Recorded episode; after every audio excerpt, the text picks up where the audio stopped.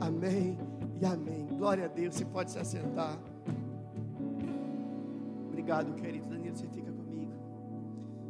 Que bênção, queridos, a gente poder né, estar reunidos aqui nessa manhã de domingo para receber mais uma porção da palavra de Deus, palavra essa que é espírito e que é vida para nós.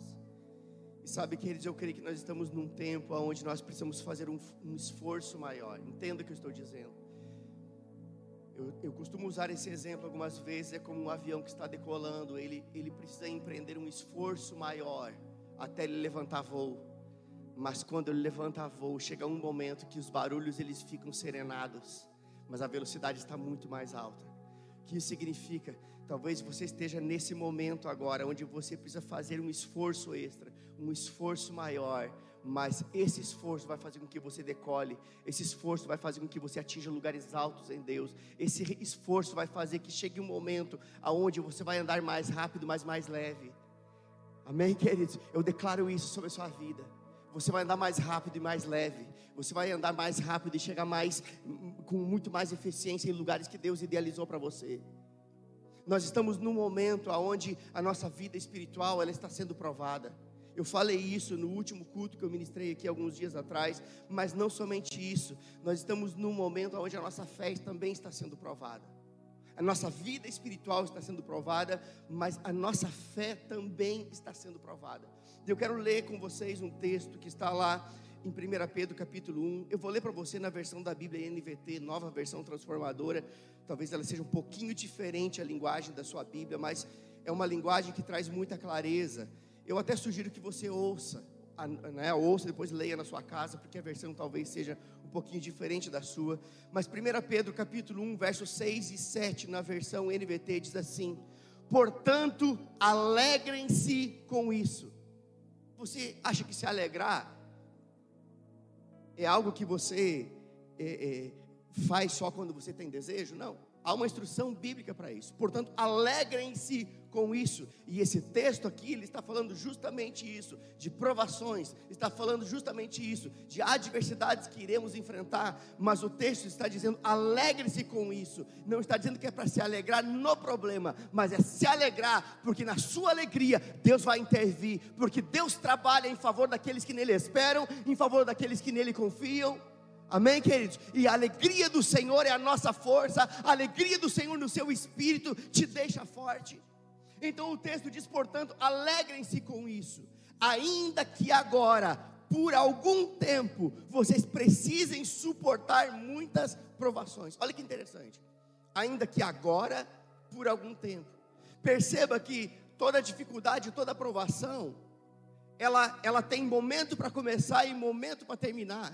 Esse, é por que, que eu estou falando dessas coisas? Porque a falta de entendimento muitas vezes faz a gente viver aquele ciclo vicioso. Como está, irmão? É, estou na provação. Como está, irmão? Ah, eu estou na prova aí. Toda prova ela tem um momento para terminar. O texto é muito claro. Alegre-se com isso, porque ainda que agora, por algum tempo, vocês precisem suportar muitas provações, o texto continua e diz: elas mostrarão que a sua fé é autêntica. Eu não sei, não levante sua mão para você não passar vergonha, mas eu não sei se você já comprou um relógio do Paraguai. Tomara que não. Aqueles que vendem na rua, se paga 50 reais por um relógio que custa mil na relojaria. E ele está lá bonitão no seu braço. Dois, três banhos que você toma com ele já está descascando se não entrou água. E talvez seis meses depois ele pare, quando você vai trocar a pilha, o cara diz, ó, oh, não vale nem a pena. E aí você põe fora. Talvez se você já passou por isso. Sabe por quê? Porque tudo que não é autêntico dura pouco. E assim tem sido a fé de muitos cristãos, uma fé que não é autêntica, uma fé que na primeira adversidade ela enfraquece, uma fé que na primeira situação difícil ela deixa a pessoa amedrontada, não é uma fé autêntica, é uma fé que vai ser paralisada pelas circunstâncias. Mas eu digo algo para você, ainda que agora, por algum tempo, você tenha que suportar alguma pressão, saiba que isso vai trazer a glória do Senhor manifesta sobre a sua vida e vai provar que a sua fé é autêntica, é duradoura, é eficaz, produz resultados. Oh, aleluia. O texto continua e diz o seguinte: Como o fogo prova e purifica o ouro, assim sua fé está sendo experimentada ou provada.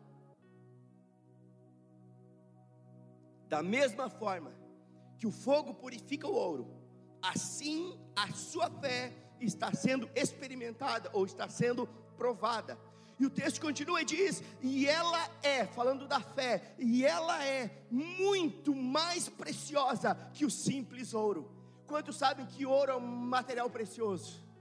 Quantos sabem que ouro é um material valioso? Mas olha o que a Bíblia diz acerca da sua fé que é autêntica. Ela diz: ela é muito mais preciosa que o simples ouro. Trata o ouro como simples, se comparado a uma fé autêntica.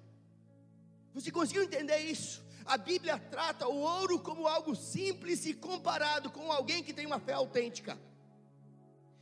E continua dizendo: isso resultará em louvor, glória e honra no dia em que Jesus Cristo for revelado. Que texto glorioso é esse? Sabe, queridos, quando a nossa fé está sendo provada, segundo esse texto aqui, nós estamos tendo a oportunidade de crescer em vários aspectos na nossa vida ou em várias áreas da nossa vida, inclusive na perseverança. Diga perseverança. Cada vez que a sua fé é provada, você está tendo a oportunidade de crescer em perseverança, em vários aspectos, sim, mas também em perseverança.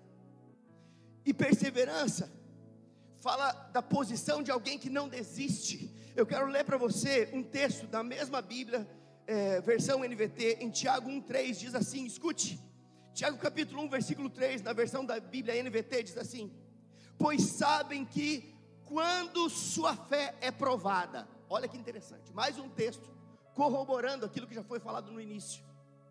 Pois sabem que quando sua fé é provada, a perseverança tem a oportunidade de crescer.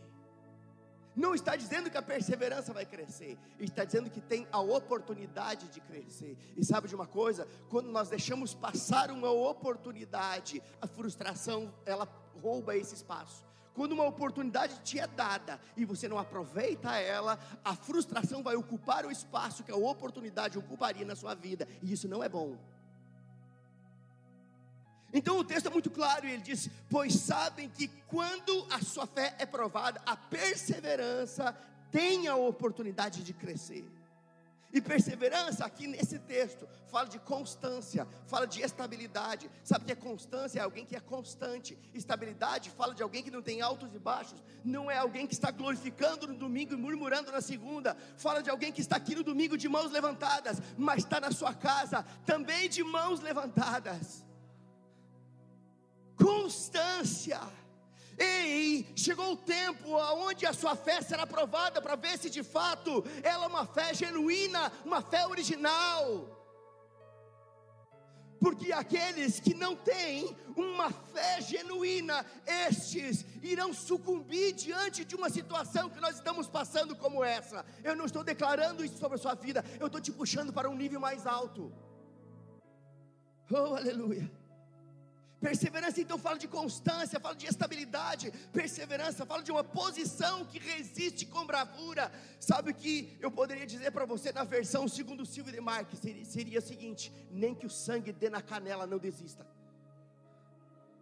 Isso é perseverança. O negócio pode estar estreito, o negócio pode estar arrochado, o sangue pode estar dando na canela. Eu fico com a palavra, porque está escrito, está escrito, está escrito, está escrito. E o que vale para mim e para você é o que está escrito, e não o que o mundo diz, não o que a situação diz, não o que as circunstâncias dizem, é o que está escrito. Oh, aleluia, oh, aleluia. Perseverança aqui nesse texto se refere a alguém que não sucumbe diante dos sofrimentos e não se acovarda diante dos desafios. Talvez você seja um desses que já sucumbiu diante de alguns sofrimentos. Ei, não fique constrangido, não fique envergonhado. Você chegou aqui para ser ativado. Amém. É hoje o início de um novo tempo na sua vida. Você nunca mais vai se acovardar, nunca mais vai se intimidar. Acabou o tempo da intimidação na sua vida. Chegou o tempo da ousadia no espírito. Oh, aleluia! E você vai se ver fazendo coisas que você achava que não conseguia fazer, porque você entendeu que vale a pena acreditar na palavra. Oh, aleluia! Sabe, queridos, essa realidade ela só pode ser vivida quando os nossos olhos estiverem voltados para a palavra do Senhor. E olhar para a palavra é olhar para Jesus, porque Jesus é a palavra, Ele é o Verbo, Ele é a palavra que se fez carne. E eu quero que você traga à memória o texto de Pedro, quando Pedro começa a andar por sobre as águas, em cima de uma palavra liberada por Jesus. Jesus, se és tu, mestre, se és tu, manda-me ir contigo. E Jesus diz: Venha. E foi sobre esta palavra que Pedro andou, mas quando Pedro tirou os olhos da palavra, ele afundou. Mas quando ele estava afundando, Jesus foi lá e o socorreu. E Jesus era a palavra, a palavra o socorreu. Você está sendo socorrido nessa manhã. A palavra está te puxando para cima. Ei, se você estava sucumbindo, sabe de uma coisa? A palavra está pegando você pela mão, te colocando de pé de novo. Oh, aleluia.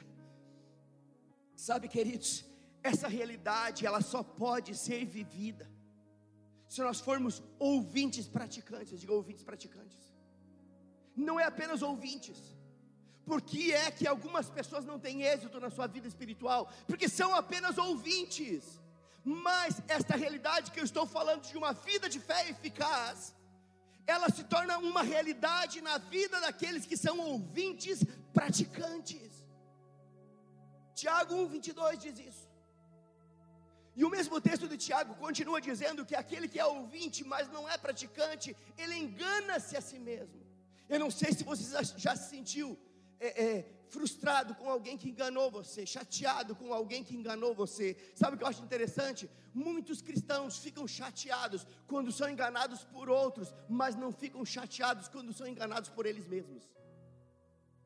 E esse texto está dizendo que aquele que é ouvinte não é praticante, engana-se a si mesmo. E eu digo algo para você: você ser enganado por outro, depois você perdoa e está tudo bem, deixa para lá. Mas quando você se engana, uma vez após a outra, aquele engano passa a ser uma verdade na sua vida e você aceita aquilo como sendo verdade. Pessoas convencidas em si mesmas de que estão fazendo certo, quando no princípio sabiam que estavam fazendo errado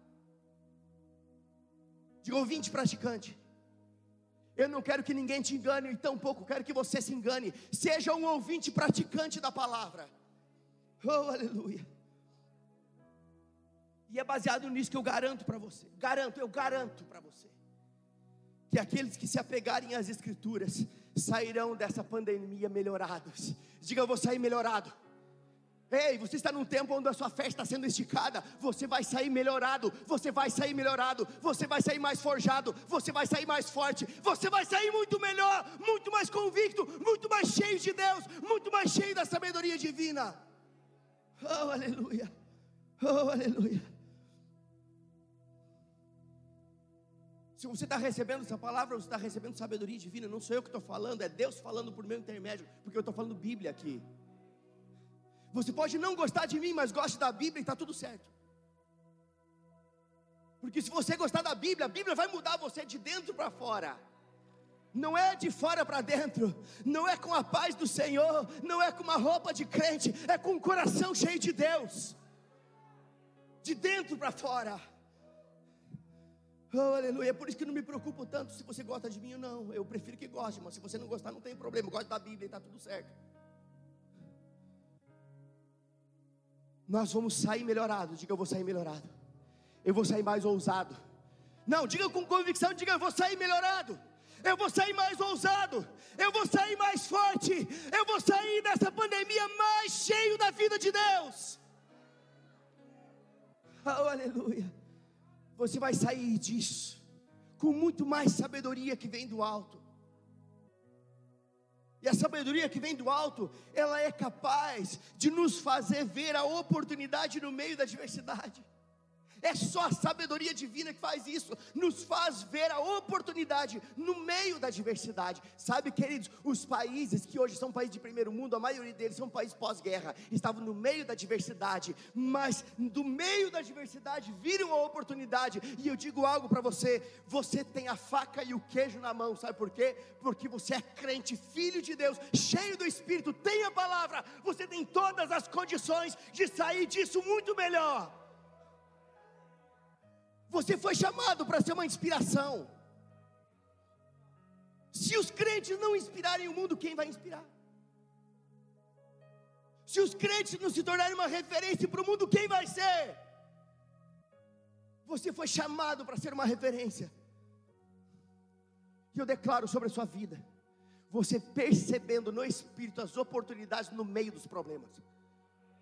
Oh, aleluia. Oh, aleluia. Tem coisa que você pega pelo Espírito.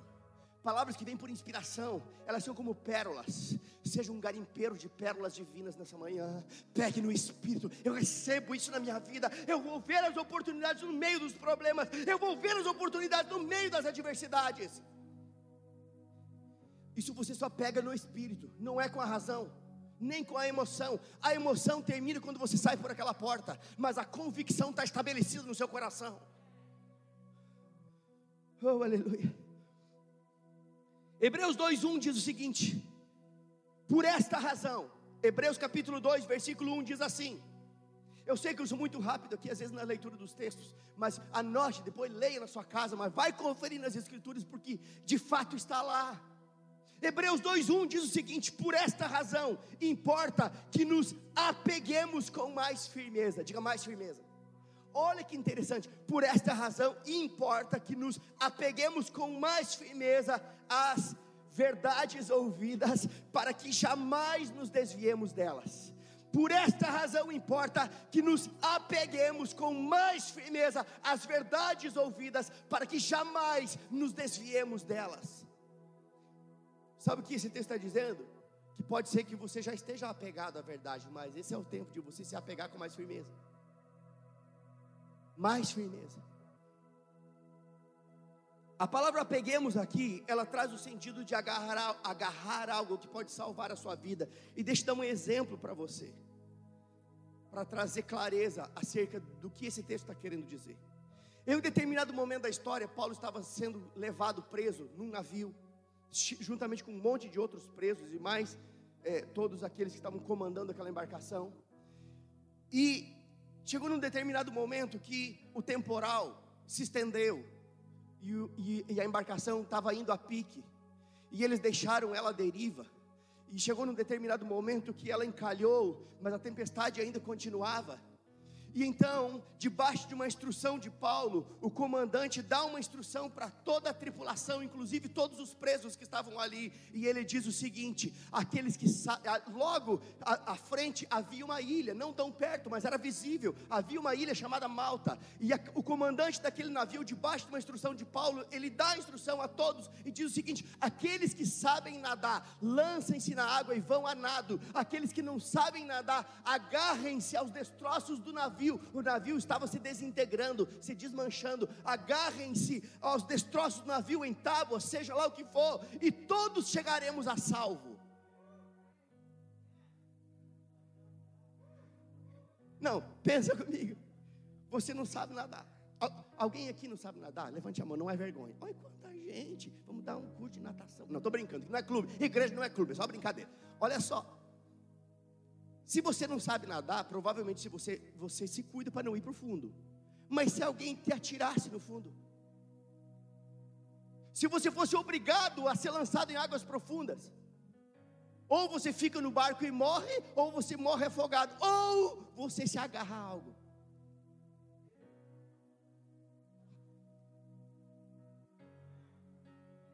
Ou você fica e morre, ou você se atira, não nada, não se agarra a nada e morre, ou você se agarra a algo e se mantém vivo.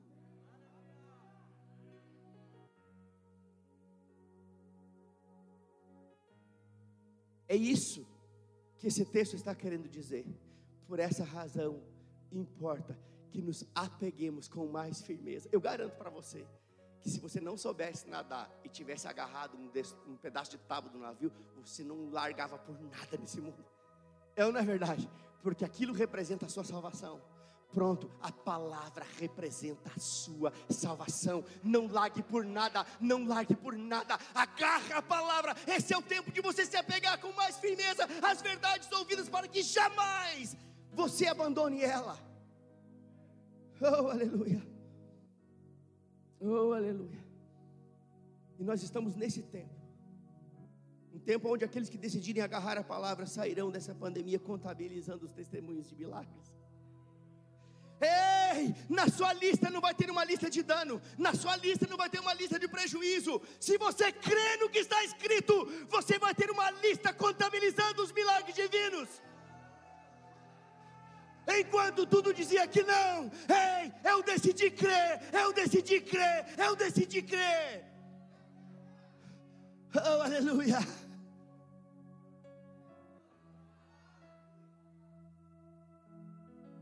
Pelo amor de Deus, decida crer. A minha lista está só aumentando. Não, é, pastor. Você não tem dificuldade? Tenho, mas eu tenho Deus. Você não tem problema, pastor? Tenho, mas eu tenho a palavra. E quem tem a palavra tem a solução. Eu estou contabilizando testemunhos. E eu digo algo para você: quando terminar tudo isso, a lista vai ser grande. Oh, aleluia.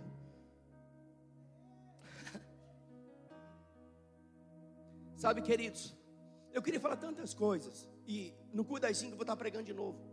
E vou dar a, a, o segundo capítulo dessa mensagem. Eu queria pregar sobre outras coisas. Mas eu creio que é uma urgência no coração de Deus em imprimir fé no seu coração. Porque esse é o tempo aonde a sua fé precisa ser esticada. Esse é o tempo mais oportuno e mais necessário de falar sobre fé, porque andar em fé vai te conduzir num caminho seguro.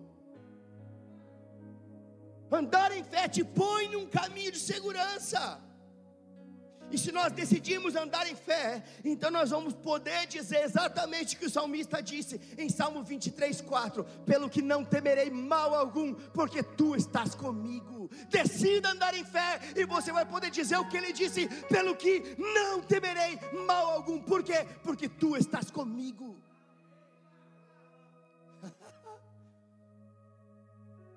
Queridos, quando nós entendemos isso, descanso chega.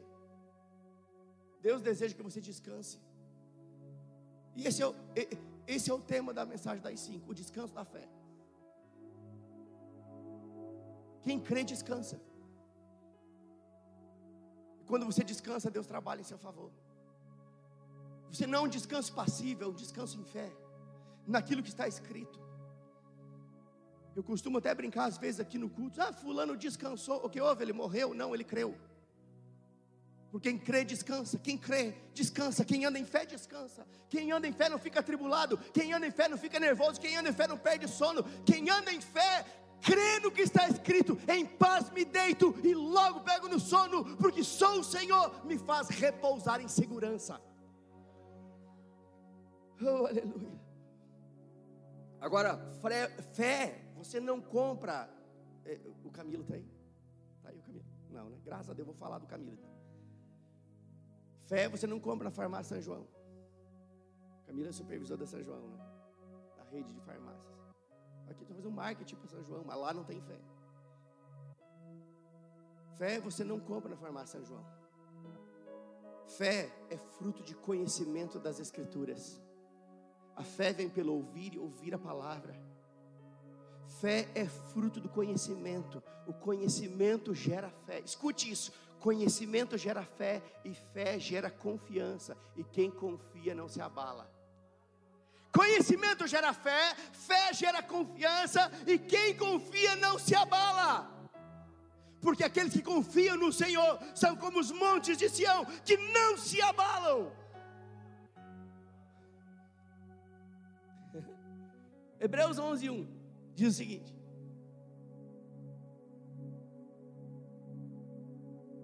Hebreus 11, 1 diz assim: Ora, a fé é o firme fundamento. Perceba que não é apenas um fundamento, é um firme fundamento. A fé é o firme fundamento das coisas que se esperam e a prova das coisas que se não veem. Ou seja, a fé é o firme fundamento que te mantém de pé em tempos de instabilidade. Estamos em tempos de instabilidade? Estamos, mas estamos em fé. E quem está em fé permanece de pé. Não importa se os ventos estão contrários, nós ficamos firmes naquilo que está escrito. Temos uma base, temos uma estrutura, temos um fundamento. É a palavra de Deus. Oh, aleluia. Agora, o interessante é que esse versículo termina dizendo que a fé, ela é a prova das coisas que você não vê, diga prova. O que isso significa? Significa que a sua fé, ela produz provas, ou seja, a sua fé produz provas de que de fato ela funciona. Ou seja, quando tudo isso tiver passado, seus testemunhos de vitória, eles serão a prova de que fé funciona. Quando tudo isso passar, o seu relatório de vitória será a prova de que vale a pena crer, de que vale a pena confiar em Deus, de que vale a pena confiar na palavra, de que vale a pena andar em fé.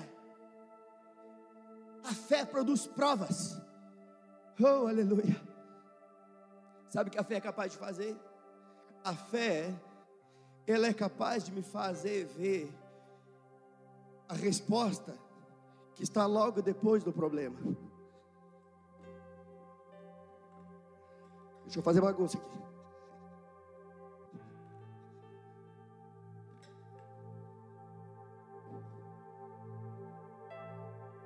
Aqui está o problema. E aqui está a resposta. E aqui está você. Sem fé, você está vendo só o problema. Eu não consigo ver a outra cadeira, porque eu estou focado no problema. Eu estou olhando para o problema.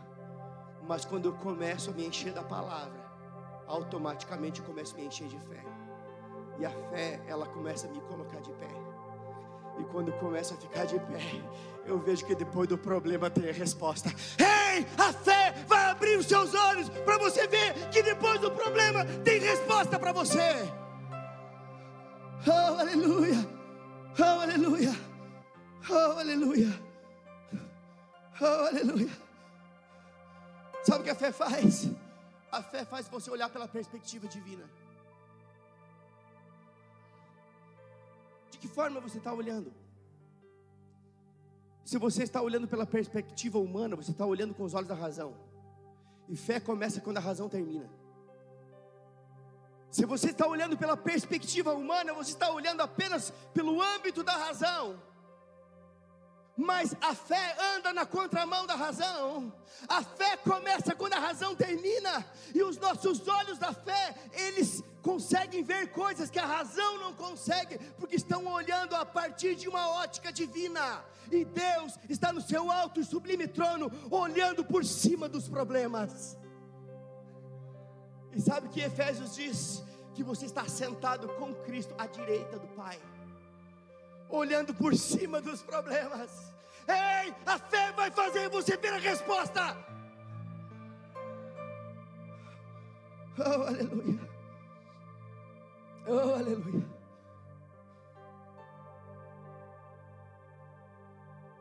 Deixa eu dizer algo para você que eu quero que você preste muita atenção. Tudo aquilo que você der mais atenção vai crescer na sua vida. Isso é tanto bom quanto ruim. Depende do que você está dando atenção. Você escutou isso? Tudo aquilo que você der mais atenção vai acabar crescendo na sua vida. Se você der mais atenção para o problema, o problema vai ficar tão grande que Deus vai ficar invisível depois do problema. Mas se você olhar para Deus, ei, nenhum problema pode ser maior do que o Deus que você serve.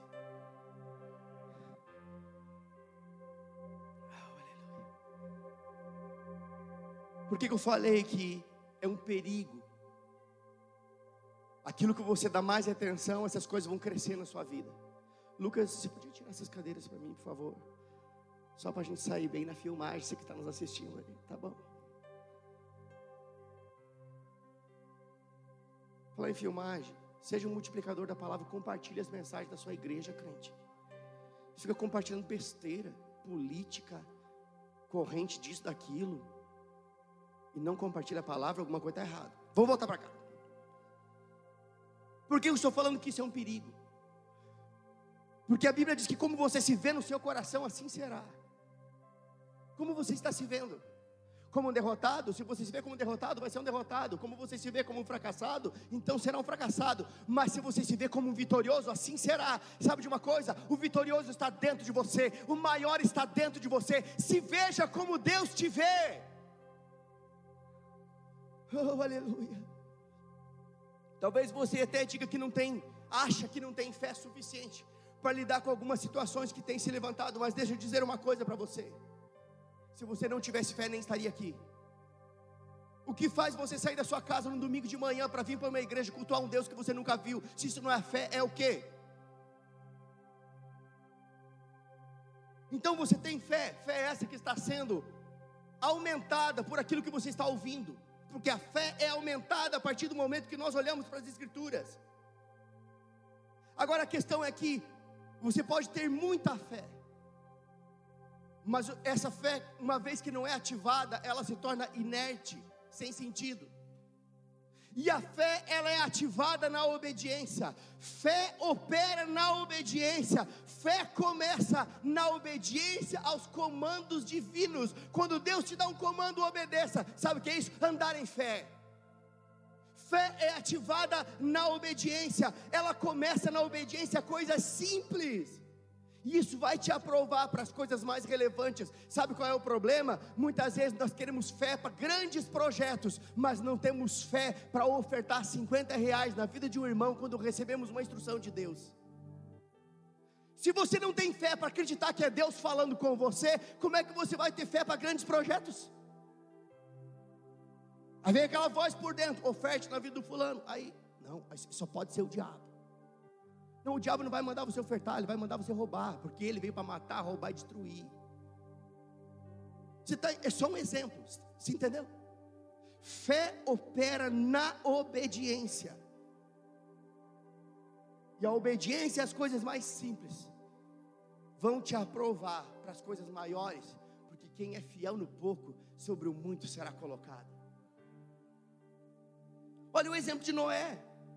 Está lá em Gênesis capítulo 6 até o 9. Não vou ler o texto para você, porque eu, eu creio que você lê Bíblia, né? Então eu posso parafrasear.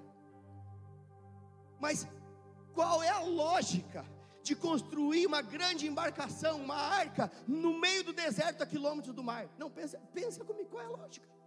Nenhuma. Não há lógica, mas você vai ter que decidir: ou você anda na lógica e na razão, ou você anda em fé porque onde há lógica não há fé, aonde há razão não há fé. A fé opera na obediência a coisas que não são lógicas. Pensa como deveria ser difícil para Abraão justificar algo tão sem sentido.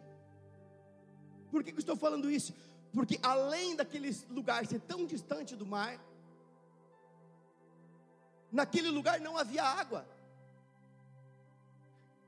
e nunca havia chovido. Longe do mar, longe da água, nunca havia chovido. Qual é a lógica?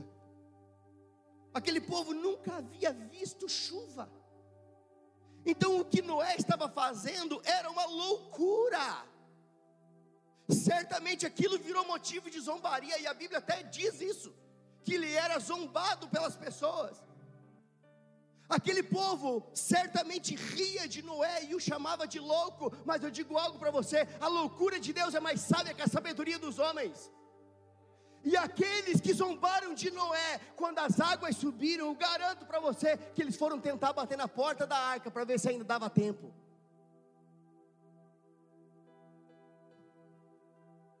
Então eu digo algo para você: se Noé foi ridicularizado, zombado, então saiba que se você decidir andar em fé, possivelmente alguns vão rir de você. Só pessoas maduras, elas aceitam o riso das pessoas sem ficarem ofendidas. Ai, fulano riu de mim, me magoei. Vai crescer, crente. É melhor as pessoas rirem de você do que o diabo rir do seu fracasso.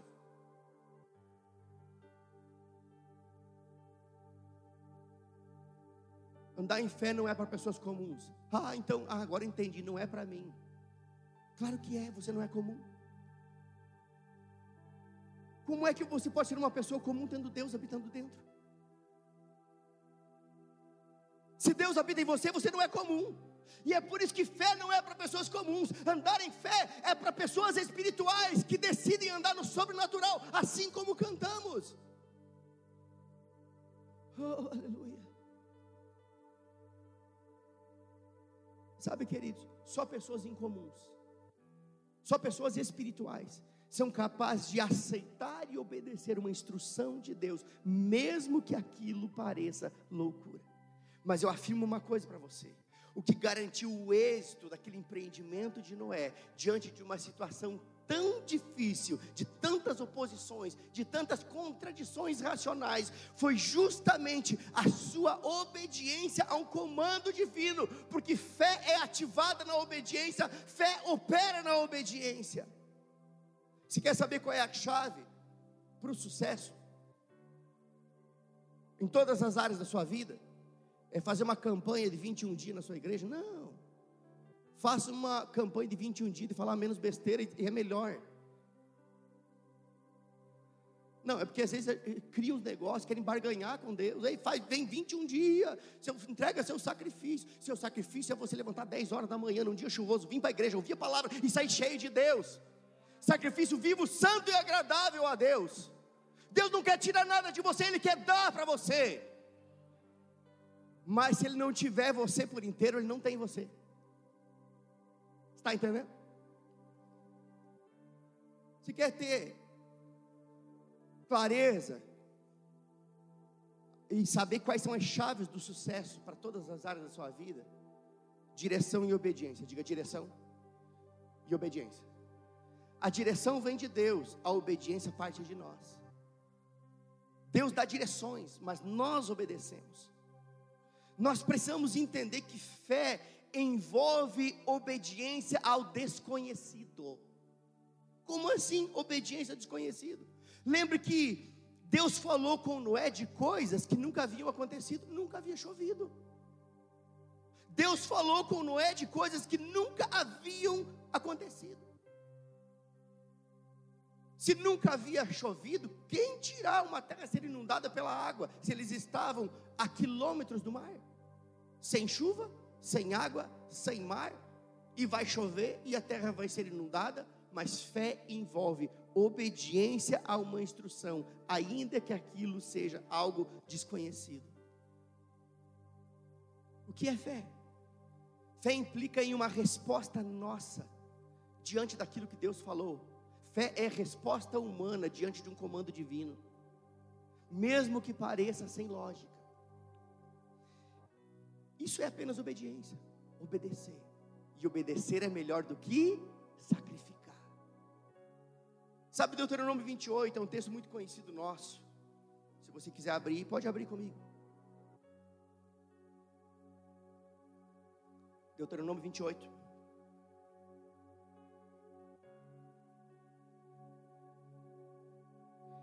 A partir do versículo 1. Se você olhar aí na sua Bíblia, deve ter um subtítulo. Esse subtítulo, na minha Bíblia, está escrito o seguinte: As bênçãos decorrentes da obediência. Quem tem algo parecido aí na sua Bíblia, levante a mão. Olha aí, algumas pessoas levantaram. Bênçãos decorrentes, ou bênçãos que são consequência da obediência. As bênçãos decorrentes da obediência. Então, Deuteronômio 21, perceba que fé opera na obediência e a obediência desencadeia um processo de bênçãos consistente sobre a nossa vida. E é por isso que Deuteronômio 28, verso 1 até o 13, diz assim: acompanhe comigo a leitura. Se atentamente ouvires a voz do Senhor teu Deus, tendo cuidado de guardar todos os seus mandamentos que hoje eu te ordeno, o Senhor teu Deus te exaltará sobre todas as nações da terra. Se ouvires se é uma condição. Se ouvires a voz do Senhor teu Deus, virão sobre ti e te alcançarão todas essas bênçãos. Olha que interessante, virão sobre você e te alcançarão. Sabe o que esse texto está te ensinando? A não ficar correndo, não ficar correndo atrás da bênção. seja obediente e a bênção vai correr atrás de você. É o que o texto está dizendo. Virão sobre ti e te alcançarão todas estas bênçãos. Aí ele cita as bênçãos. Bendito serás na cidade e bendito serás no campo, bendito o fruto do teu ventre, e o fruto da tua terra, e o fruto dos teus animais, e as crias das tuas vacas e das tuas ovelhas, bendito o teu cesto e a tua amassadeira, bendito serás ao entrares, e bendito ao saíres, o Senhor fará que sejam derrotados na tua presença os inimigos que se levantarem contra ti, por um caminho sairão contra ti, mas por sete caminhos fugirão, fugirão da tua presença. O Senhor determinará que a bênção esteja nos teus celeiros e em tudo o que colocares a mão. Olha que bênção, gente. Tudo que você colocar a mão. Ah, mas isso não vai dar certo. Se você colocar a mão debaixo de uma direção, vai. É tudo tudo o que você colocar a mão.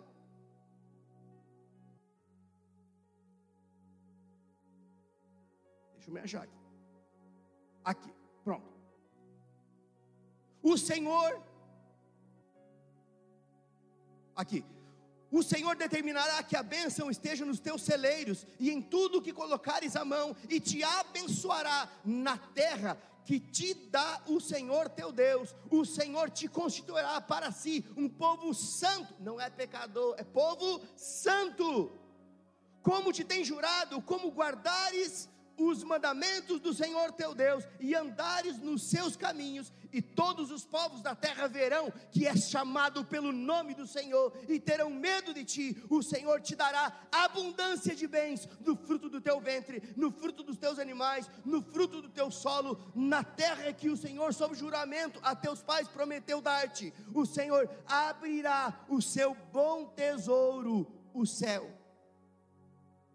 Sabe o que esse texto está dizendo? Que Deus vai abrir o céu sobre você. O que é isso? O Senhor abriu o seu bom tesouro, e Ele diz qual é o tesouro? O céu. Alguém que tem os céus abertos sobre a sua vida, tem possibilidade de alguma coisa errada?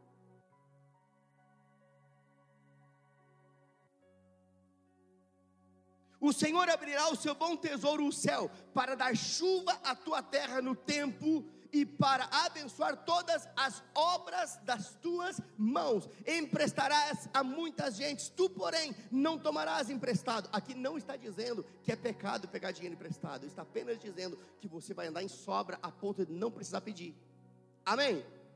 O Senhor te porá por cabeça e não por cauda, e só estarás em cima e não embaixo. E se obedeceres os mandamentos do Senhor teu Deus, que hoje te ordeno para os guardar e os cumprir. Talvez alguns teólogos de plantão, se você é um teólogo, toma. Ah, isso é da velha aliança. Salmo 23 também é. Não, porque tem gente que é fatiar a Bíblia. Não, isso é, é, é um princípio. Eu não estou falando do texto e para quem foi direcionado, eu estou falando do princípio da obediência. E se era bênção para um povo da velha aliança, quem dirá para nós que estamos numa nova e superior aliança, firmada em superiores promessas? Sabe, queridos, quando nós andamos em obediência, a bênção de Deus ela vem sobre todas as áreas da nossa vida. E é por isso que Isaías 1,19 diz: Se quiserdes e me obedecerdes, comereis o melhor dessa terra. Querer todo mundo quer, obedecer poucos querem. Mas o texto condiciona: se quiserdes e me obedecerdes. Outra versão diz e me ouvirdes, que é a mesma coisa. Se quiserdes e me obedecerdes, comereis o melhor dessa terra. Eu digo algo para você: o melhor dessa terra está reservado para você. Mas como eu acesso isso, pastor? Pela obediência ao que está escrito andando em fé no que está escrito, crendo no que está escrito, não negociando princípios. Eu quero ser bem específico com algo aqui. Talvez algumas áreas da sua vida estejam travadas. Isso já aconteceu comigo também, fique tranquilo. Mas se porventura as coisas, ou algumas coisas na sua vida estão travadas, e tudo isso que foi falado aqui parece algo tão distante para você, então eu vou ler um texto que vai te abençoar muito. Primeiro, 2 Samuel 22, 33 diz assim: escute, 2 Samuel 22, 33. Deus é a minha fortaleza e a minha força, e Ele perfeitamente desembaraça o meu caminho. Se algo está travando, ou se algo está travado, se algo está embaraçado, receba essa palavra nessa manhã. O Senhor, Ele perfeitamente desembaraça o seu caminho. Nessa manhã, o Senhor desembaraça o seu caminho. Se algo está travado, eu declaro destravado em nome de Jesus. Sabe por quê? Porque o Senhor está envolvido. E assim como Samuel diz, em 2 Samuel, Deus é a minha fortaleza, Ele é a minha força, e Ele perfeitamente desembaraça o meu caminho. Oh, aleluia. Receba essa palavra sobre a sua vida. Eu creio que se você crer e receber, nesse exato momento, coisas travadas serão liberadas. Coisas que estavam confusas vão se tornar claras, coisas que estavam embaraçadas, elas se tornarão muito mais fáceis, muito mais leves, muito mais liberadas, porque o Senhor é aquele que desembaraça o nosso caminho. Receba essa palavra sobre a sua vida, receba essa palavra sobre a sua família, receba essa palavra sobre o seu trabalho. Ah, as coisas estão confusas, embaraçadas no meu trabalho. Ei, o Senhor é aquele que desembaraça o seu caminho. Entrega o teu caminho ao Senhor, confia nele. Sabe o que é confiar? É fé. Fé é confiança de que a palavra é uma verdade. Entrega o caminho ao Senhor, confia nele e o mais, ele tudo fará, porque ele é aquele que desembaraça o seu caminho. Negócios estão travados, ei, ele desembaraça, ele libera, ele destrava. Eu declaro sobre tudo aquilo que é seu, o Senhor intervindo, o Senhor tocando, o Senhor desembaraçando, o Senhor liberando. Receba essa palavra sobre a sua vida. Eu declaro todo impedimento sendo removido da sua vida em nome de Jesus. Se há impedimentos, eu declaro agora, na autoridade do nome de Jesus, todo impedimento sendo removido agora em nome de Jesus. Oh, aleluia. Mas da onde ele está tirando essas coisas, essas declarações dos seus achismos? Não, estou tirando da Bíblia. Nós somos uma igreja que tem compromisso com a palavra. 1 Samuel 14, 6, apenas ouça, mas Jonatas, ele fala algo com tamanha convicção que nos serve de exemplo ainda hoje. E Jonatas diz o seguinte: o Senhor nos ajudará nisto. Ele falou convicto, diga: o Senhor me ajudará nisto. O texto continua e diz o seguinte: olha só, escute, eu, eu fico empolgado o Senhor nos ajudará nisto, porque para o Senhor não há impedimento algum. A cada dificuldade que se levantar, se levante na ousadia do Espírito, declarando essa palavra. Diga: O Senhor me, ajudará nisso, porque para Ele não há impedimento. Eu declaro todo impedimento sendo removido da sua vida hoje, em nome de Jesus. A sua vida não será mais a mesma. Impedimentos removidos em o nome de Jesus. Eu declaro sobre você todo impedimento sendo tirado na autoridade do nome de Jesus. De que impedimento estou falando? Daqueles que estão de alguma forma impedindo você de avançar. Oh, aleluia. Oh, aleluia.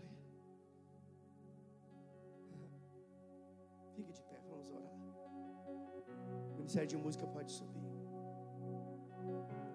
Oh, aleluia. Oh. Feche seus olhos.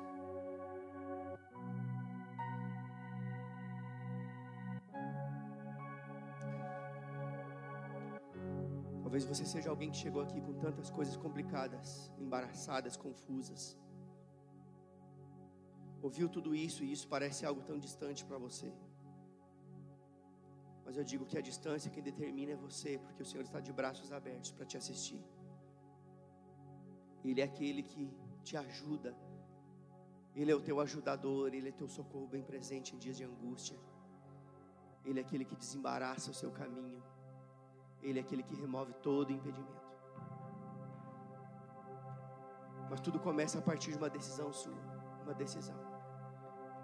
E eu quero nesse momento aqui orar por algumas pessoas bem específicas aqui. Eu queria todos de olhos fechados, não quero ninguém aqui constrangido. Mas talvez você seja essa pessoa que entrou aqui nessa situação, com uma vida toda embaraçada, toda confusa, toda complicada. Ouviu tudo isso, desejou tudo isso, mas parece algo tão distante. E eu digo que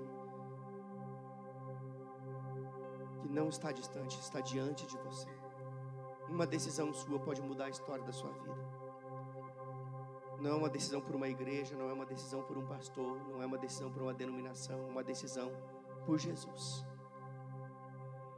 Quando Jesus entrou no barco, a tempestade cessou. Talvez a sua vida esteja como aquele barco, debaixo de mau tempo. Tudo que você precisa fazer é um convite para que Jesus possa ter acesso à sua vida. E eu garanto para você que a tempestade vai cessar. Ele retira, remove os impedimentos. Ele desembaraça o teu caminho. Ele põe um caminho no deserto.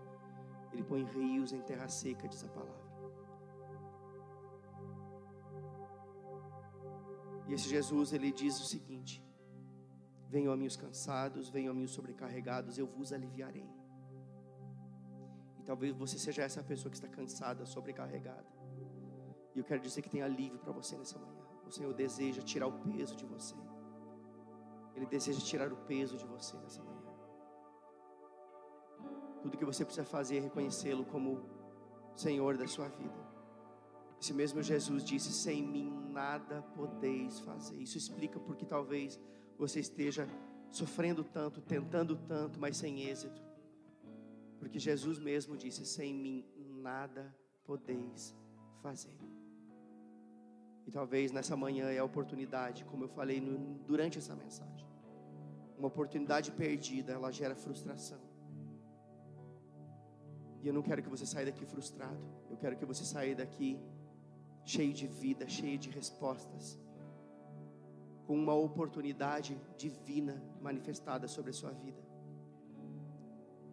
E tudo começa a partir de um sim que você dá para o Senhor, deixando Ele assumir o controle da sua vida. Talvez alguns até já fizeram isso em outro momento, mas entendem que esse é o momento de reafirmar o seu compromisso com o Senhor, de assumir uma nova postura. Então você também se encaixa nesse momento aqui. Mas se você é essa pessoa que deseja entregar a sua vida para Jesus, reconhecê-lo como Senhor da sua vida, entendeu que sem Ele você nada pode fazer, que a sua vida está pesada, sobrecarregada e a palavra que Ele tem para você é alívio e descanso. Tudo que você precisa fazer, se você deseja isso, é levantar uma de suas mãos para que eu possa orar com você. Se você está aí e deseja isso na sua vida, só levante uma de suas mãos. Temos uma mão levantada, mais alguém. Duas mãos, mais alguém. Tem mais mãos levantadas. Mais mãos levantadas. Glória a Deus. Tem mais mãos levantadas. Glória a Deus. Eu não consigo contar mais. Tem mais mãos levantadas. Deus está operando eficazmente aqui. Não impeça o que Deus quer fazer na sua vida. Não resista ao que Deus quer fazer na sua vida. Se o seu coração está aí acelerado e sua mente está pensando, será que é comigo? Eu digo que é com você, porque Deus está interessado em mudar a história da sua vida. Tudo que você precisa fazer é reconhecê-lo como seu único, suficiente Salvador. Você que levantou a sua mão, eu queria que você desse um passo de coragem, viesse aqui à frente. Eu quero orar com você. Venha para cá. Venha para cá, eu quero orar com você. Você levantou, pode vir. Não, não, deixa a vergonha impedir o que Deus quer fazer na sua vida. Deus quer mudar a história da sua vida. Se há mais alguém, pode vir. Oh, aleluia. Glória a Deus. Glória a Deus. Glória a Deus. Glória a Deus. Eu queria que vocês olhassem para mim aqui. Vocês que vieram à frente, olhem para mim aqui. Sabe, queridos, eu não sei exatamente o que está aí no coração de vocês. Talvez as, as angústias, as preocupações, os anseios. Mas uma coisa eu garanto: Deus ele esquadrinha o nosso coração. E o desejo de Deus é, é entrar nessas áreas e organizar a casa. Deus quer organizar a casa. Deus quer organizar a vida de vocês. Deus quer trazer alento, Deus quer trazer paz que excede todo entendimento. Tudo começa nele, a partir de uma decisão sua. Eu queria que vocês que vieram à frente apenas curvassem a cabeça. Eu quero fazer uma oração e eu queria que vocês repetissem ela comigo. Toda a igreja vai repetir a mesma oração para que ninguém fique constrangido. Todos nós vamos fazer a mesma oração, mas principalmente vocês que vieram à frente em alto e bom tom. A igreja tendo as mãos para cá. Repita comigo, Senhor Jesus. Nessa manhã eu ouvi a tua palavra e eu entendi que sem você eu nada posso fazer. Portanto, eu decido te receber como meu único e suficiente Salvador.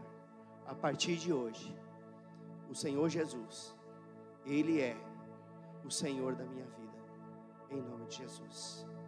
Pai, eu oro por esses que vieram à frente, Pai. Eu os abençoo conforme a tua palavra, Pai. Eu declaro eles vivendo o melhor tempo de suas vidas a partir de hoje. Essa não foi uma manhã comum, essa manhã foi um encontro divino para que o Senhor pudesse mudar a história da vida deles. Eu declaro um novo tempo sobre suas vidas, Pai. Eles viverão coisas tão extraordinárias da tua parte por causa de uma decisão que eles tomaram. Eu os abençoo e eu te dou graças em nome de Jesus. Queridos, olha para cá, olhem para mim aqui vocês. Sabe, hoje vocês ganharam algo muito precioso, muito precioso. Além da garantia de que vocês estarão para sempre com o Senhor, lá na glória no novo céu e na nova terra. Vocês ganharam uma família aqui na terra. E essa família está aqui. Eu só queria que vocês virassem para trás. Virem para trás. Pode virar para trás. Nós amamos vocês. Sejam bem-vindos. Quem quem está aqui, Pastor Fábio e sua esposa Mari, pode conduzi-los aqui. Eles querem só trocar uma palavrinha com vocês. Nós temos uma sala para recepcioná-los aqui. Pode ir lá, vai ser algo bem breve. Eles só querem pegar alguns dados e orar com vocês ainda. Que bênção, né, gente? Sabe que eu fico impressionado? Eu fico tão impressionado que com esse contingenciamento todo, nosso público ficou bem reduzido, né? Nós temos que respeitar os limites. Mas a quantidade de salvação só tem aumentado. Chega no final do domingo, eu, eu, eu contabilizo quantas vidas se renderam a Jesus e tem mais gente se rendendo a Jesus agora do que antes. Um culto desses atrás foram 24 pessoas num domingo. Você tem noção do que é isso? 24 pessoas se rendendo a Jesus num domingo. Sabe o que é isso? Isso é avivamento. Avivamento não é você dar rajada de língua estranha, é também, tudo bem, mas isso aí é muito menos do que alguém que foi salvo. Avivamento é trazer vida para quem está morto. Oh, aleluia. Glória a Deus. Eu quero orar com você ainda. Eu vou encerrar aqui, Pastor Marquinhos, tá? Dar os últimos. Ah, tá, então eu te chamo para você dar a bênção apostólica. Né? Mas eu quero orar com você. Há uma unção, sim, os visitantes, né? Já vou liberar os visitantes também. Mas olha só, há uma unção aqui hoje para destravar coisas. Eu já declarei isso sobre a sua vida, mas escute, você não veio nesse culto da manhã por acaso. De três cultos do domingo você veio nesse culto da manhã, por quê? Porque algo de Deus foi liberado sobre a sua vida. Você vai começar a viver coisas que você ainda não viveu. Escute o que eu estou te dizendo. A unção disponível no culto dessa manhã foi uma unção para liberar, para destravar, uma unção que vai fazer você romper com os seus limites, Ei, você vai romper com seus próprios limites. Eu declaro sobre a sua vida ideias chegando, instruções chegando, e a obediência acompanhando cada instrução. E você vai viver coisas tão poderosas que o seu relatório de testemunho será imenso. Pai, eu oro pelos meus irmãos nessa manhã, Pai. Primeiramente, eu oro, Pai, para que o poder curador de Deus se manifeste nessa hora. Nós estamos impedidos de impor as mãos por causa de decretos humanos, mas sabemos que isso não é um limitador para a ação do teu espírito. E por isso eu declaro na autoridade, no nome de Jesus, eu declaro toda doença retroceda, em nome de Jesus, eu anulo toda a ação de Satanás na vida dos meus irmãos e declaro a falência de todo projeto de Satanás, trazendo doença e enfermidade no corpo dos meus irmãos, em nome de Jesus. Eu oro por estes que estão em casa.